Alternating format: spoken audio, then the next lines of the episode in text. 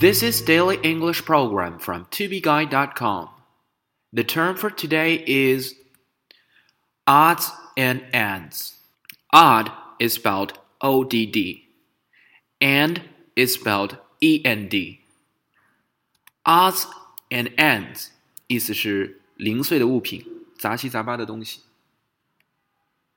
You can refer to a disorganized group of things of various kinds as odds and ends.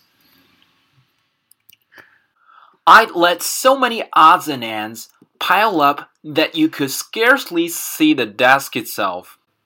我在桌上堆了太多的杂物，连桌子都快看不到了。I'd let so many odds and ends pile up that you could scarcely see the desk itself. Everything has been packed in boxes except a few odds and ends. 除了几件零星物品，所有的东西都装在盒子里了。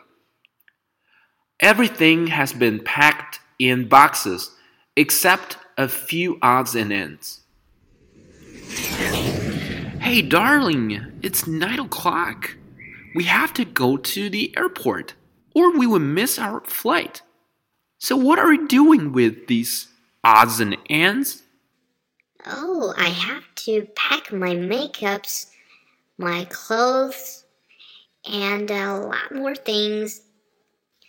Give me another 10 minutes. Hmm, actually, we just have to go before 9:30. I think it's a good strategy, isn't it? For more video series of my show, please check out my website at tubeguy.com or follow us on WeChat.